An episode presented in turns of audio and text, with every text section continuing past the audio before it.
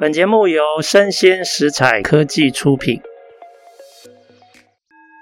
新创除了热血创意与活力，其他重点让长辈告诉你。欢迎收听《杨家长辈经》，未来的新创拼图。各位听众，大家好，今天的趋势想讲，想要跟大家聊一个课题哈。现在欧美去风险化。那有很多政策推出，很多经费的编列，还有补助，让制造业回流。那我们经济学常常在讲所谓的比较利益跟产业分工，所以今天的这个主题要跟大家聊一聊，现在目前我们看到的制造业回流的引导政策，它是好的经济战略吗？那我就要从经济分析的角度哦，提供一些我个人的想法。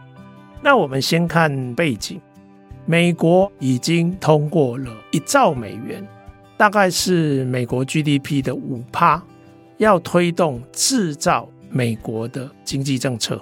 其实去年就有很多讨论，引起他的盟友欧盟的紧张，所以欧盟他们也跟进。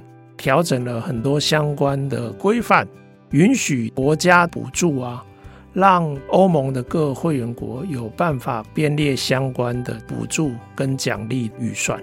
那如果我们看亚洲，以中国制造的政策，中国也有制造中国的政策，这个大家已经耳熟能详了哈。因为中国摇身一变，在两千年、二十年前变成世界的工厂之后。他甚至希望能够进一步提升成这些中高端的制造都有办法在中国，中国都占有最重要的地位。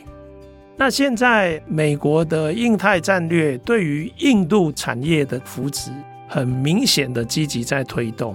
那印度其实它也有推出所谓的到二零二五年，希望印度整个经济结构制造业可以占到四分之一，就是二十五趴。也就是说，GDP 的占比，他希望制造业可以到二十五趴。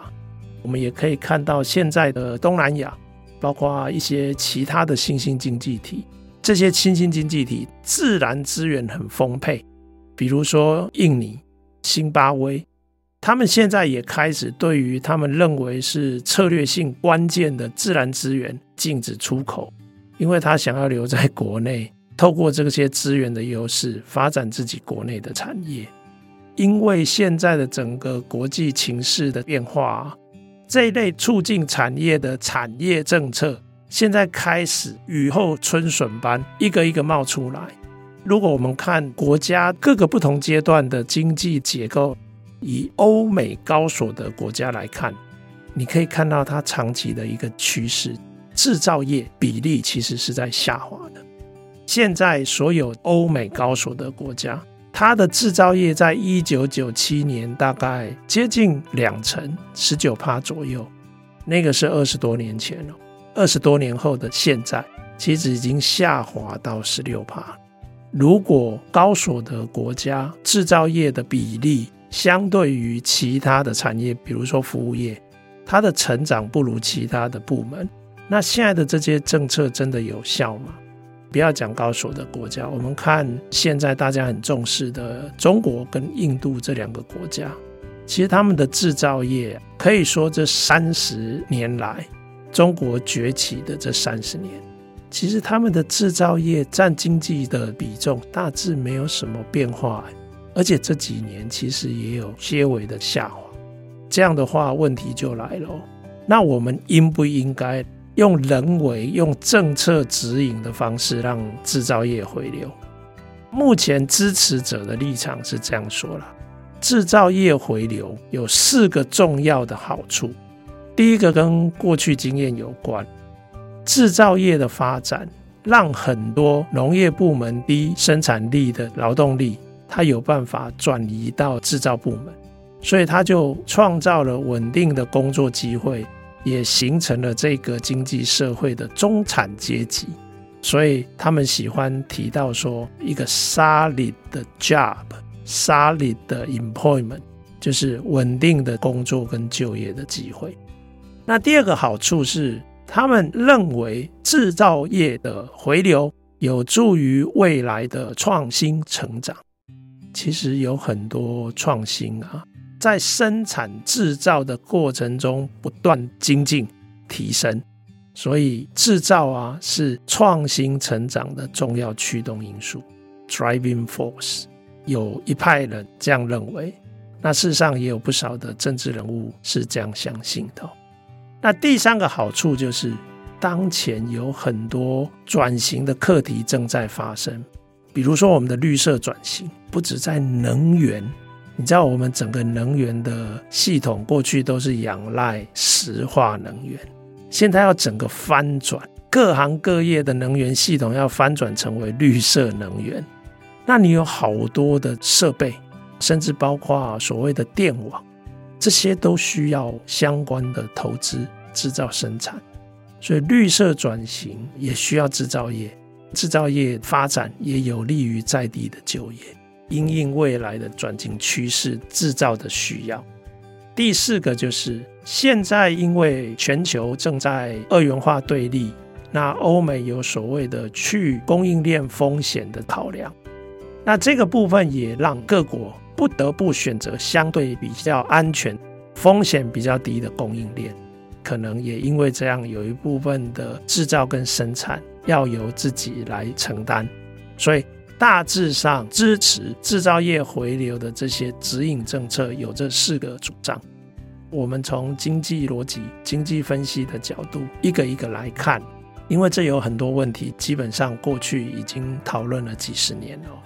以第一个稳定工作机会的论点来讲，如果我们把整个产业分成所谓的不需要太复杂的技术，姑且称为低技术部门，还有非常需要高端的技术，高技术部门，那另外一个就是介于中间，只要能够操作相关的既有的设备或者是技术的应用，这个叫中间的技术。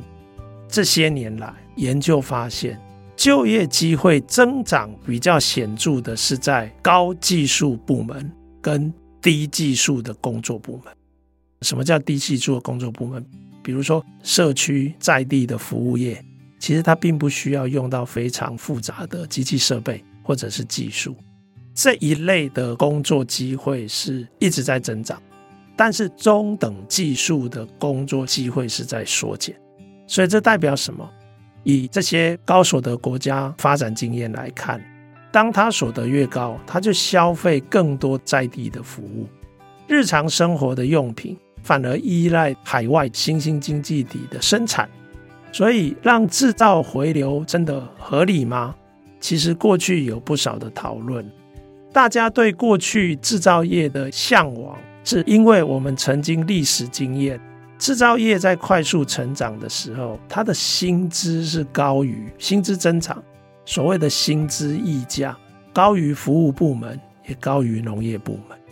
可是，其实这么多年来的发展，平均薪资当初比较高的状况，现在已经翻转。最近的研究发现，服务业的薪资平均反而还高五 percent 以上。所以制造业已经不再是过去有所谓的薪资溢价可以付比较高薪水的部门。第二个，其实现在所谓的制造也越来越自动化，所以有很多没有技术的工人，在这样的高度自动化制造的发展，其实他们的就业机会创造是相对有限。比如说福特的电动车，现在在德国莱茵河畔盖了工厂。组装过程中的涂料产线，它使用多少人工？大家知道吗？零，完全使用机器人，没有任何人工，只有在最后组装成为乘车的时候才使用员工。可是这个时候，因为他用的是电动车，过去的组装之前的生产都是高度自动化。整个自动化的生产模式已经让组装工作跟过去很不一样，变得更复杂。所以，就算低技术工人，你让他站在产线，他可能也没办法执行工作。所以，一定要更多人员的训练才有办法。所以，其实目前来看，这个工作机会到底能不能像过去那样创造？现在可能要打上问号。然后另外一个，如果是高所的国家要留下高端的制造业，其实现在的制造业已经越来越像服务业了。以前台积电就喜欢讲，他们不是制造业，他们是服务业。我举例来讲，比如说保时捷，它的行动侦测器是高端的产品，可是这高端的产品不是只有硬体而已，它还需要附带的软体，还有软体还不够哦，还要有附带的服务，所以这整个服务系统事实上都要加在制造业上面。那服务的设计，你如果要在市场上有竞争优势，要有竞争力。你要更能够因应不同需求者的多元化需求，有办法客制化。所以哦，其实这个都已经不是过去制造业工作专业跟技能了，它必须要提升相关的人员训练。所以到底能不能顺利的产出工作，现在的主客观条件跟过去不太一样。第二个主张，制造业可以提供创新成长的动能。其实我们从过去的经验，特别是经济史学家的研究，可以发现，新兴经济体之所以可以受惠于这些高所得国家，把他们的制造产业外移，然后让他们崛起，这些经济成长，主要是因为在那个时候的制造业可以顺利从农业部门取得足够的劳动力，也就是说，让农业劳动力转往工业部门。可是刚刚已经讲过。现在的成长模式没有办法那么适用。举例来说，现在大家讲说要把中国的供应链从中国移到其他的国家，比如说 iPhone 好了，iPhone 的生产组装工作其实是很复杂的哦。Apple 想要快速把供应链移到印度，没有那么顺利，因为印度目前劳动力没有办法组装 iPhone，所以其实这一类的供应链转向。没有想象的那么顺利。刚刚讲的有很多经济史学家质疑，整个亚洲新兴经济体的崛起，制造业是不是唯一的关键？比如说，这个时候我们也观察到服务部门的生产力增长的一些作为，保护主义的去除或者是缩减，其实都有很多重要的政策措施在同步推动。他们看起来重要性可能都不亚于整个制造业在地的生产。有相关的研究也指出，其实这一类制造部门以往规模经济最显著的领域，透过补贴跟租税的奖励，让劳动力自动移往这些部门，其实它的效益大概也是一次性。有一个美国研究指出，这种效益对 GDP 增长的影响，很可能就是在一趴到三趴之间，大概是这样的规模。过去啊，制造业的生产力优于服务业，目前的状况也不是像过去的经验那样。其实，整体金融的服务、资讯的服务跟法律的服务，都可以提升整体产业部门的生产力。其实，国际货币基金日前的这则研究有发现，很多国家在千禧年的时候已经发现制造业跟服务业的生产力差距一直在缩减之中，甚至中国跟印度出现了服务业的生产力增长比较快的现象。其实，服务业非常多样化，现在看起来人工智慧这一类的发展。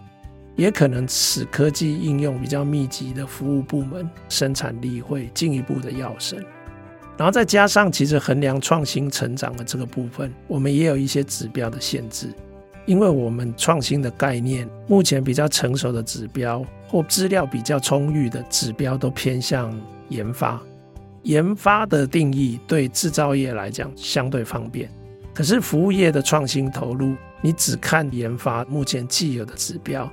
不容易抓到一个比较真实的面貌。创新成长的论点里面哦，有一个从经济学的角度最为有趣。目前最有利的一个论点就是，很多创新是需要发生在制造跟服务共存的环境里面，也就是 learning by producing，制造中学习的一个理论。刚刚我有提到，其实这个理论有不少国家的政治人物都接受。不过现在持续的研究提出，大家也还是有很多不同的看法。就以台湾为例，其实台湾在两千年那个时候开放我们的资讯下游产业到中国大陆投资生产，结果发现什么？这些下游的资讯产品，它的领域创新的确减少了。可是我们台湾难道全面的生产力下降了？没有。其实我们其他的产品跟科技的创新是明显增长。所以这代表什么？当制造产业部门外移，可能导致资源释放到其他领域去，创造了产业的专业化，反而不是整体创新动能的降低。所以，到底创新成长是不是制造跟服务一定要共存？大家有很多不同的看法。但我想，一个折中的观点应该是，在某些行业，可能制造跟服务共存是有帮助。但是，就算这个产业没有发生在境内，我们的资源还是有机会去发展，投入在其他的产业上面。所以，塞翁失马。到底是好还是不好？其实这个很难说。第三个论点是讲，现在要进行绿色转型嘛，有形投资是很巨大的哦。你看，像刚刚讲的，不管是我们现在的航空业、都市的生活的空调、电厂、汽车，现在这个系统都是高度仰赖石化能源，所以这个既有的系统它必须被取代，投资接下来可以想见非常的巨大。可以想象，当我们必须要用洁净能源、再生能源，整个电网的韧性也要快速显著的提高。因为再生能源常常有非常鲜明的高峰跟低峰，落差这么大，那电网的韧性怎么维护？这些都需要非常多的投资。有一些研究机构指出，光这些投资到二零三零年，七年后。它累计就要高达四兆美元，占全球 GDP 的四趴，这样的投资规模是很大的哦。绿色转型需要的这些关键的矿产物资的开采跟提炼，有可能政府的政策指引相当的合理。为什么？因为这种不同的绿色科技的领域的发展，它有可能是彼此竞争或彼此替代。比如说，光电池的技术，你如果用不同技术，就有可能导致原先的投资就泡汤了。所以这一类的绿色转型的投资风险特别高。如果你用政府的投资来分散民间的投资风险，其实这基本上是站得住脚。所以这一类的政策，我想大致上大家的共识会比较一致。但是这个并不表示整个绿色转型全部都是这一类的性质。其实有很多相关转型领域根本完全不需要政府来指引。以太阳能板为例，其实美国相关的建置投资年增率，以今年的第一季来讲，跟去年相比，已经增长了将近快五十趴。美国这样的作为，就引发很多其他国家跟进。比如说，中国的相关投资也显著的增长。这个领域的研究机构判断，二零三零年的时候，很可能太阳能板的产能已经超过二零三零的需求了。电池、暖气的帮浦领域，可能也都是类似这样这样的特质。其实市场有足够的动能可以让它发生，所以并不需要政府用政策来刺激它。很多政治人物。他说：“现在因为绿色转型，所以有好多新兴产业会生出来啊，比如说电动车这一类的新产业，可不可以在我们自己的国家发展？我们的国家如果有某些再生能源的资源优势，本来这一类的产业，特别是能源密集的产业，在我们这里发展也不为过啊，本来就符合我们的比较优势。不过现在这里就有一个特殊的协同课题。”因为如果这一类的产业在某一个特定的国家发展，比如说法国，这个企业大概就很难同时在荷兰也盖厂发展，有一个取舍。所以很多人担心这种竞争，各国争相推出刺激跟补助的政策，会不会走向零和游戏？需要以证据来看这个问题存在，逻辑上存在，但事实上有没有办法避免跟解决？最后一个论点，现在因为二元化对立，特别是俄乌战争、疫情，也让我们发现民生物资供应链的韧性是绝对合理的主张。我们以前因为相信全球化是最有效率的，不考虑风险跟不确定性，所以我们常常单压最大、最有规模经济的供应链。可是事实上，当疫情还有地缘政治冲突发生的时候，就发现供应链的韧性多重要。但是，假设你为了供应链的韧性，把供应链分散跟多元化，很多人会觉得这样没有效率。但事实上，我们讲已经发生的经验，像中国一直都有在限制战略物资出口。欧盟其实，在乌俄战争之前，也高度依赖俄罗斯的能源供应啊，特别是天然气，依赖程度高达四十趴，每十个单位的能源就有四个单位都是从俄罗斯买的。乌俄战争发生，欧美开始一起对俄罗斯能源制裁的时候，他们的政坛是非常担心产业跟经济会受到重创，而事实上的结果是什么？现在回过头来看。实际状况没有当初想的那么可怕，比如说，欧洲各国政府也找到其他的能源供应方啦，替代来源啦。企业事实上更积极投资节能设备，甚至也找到其他能源供应伙伴。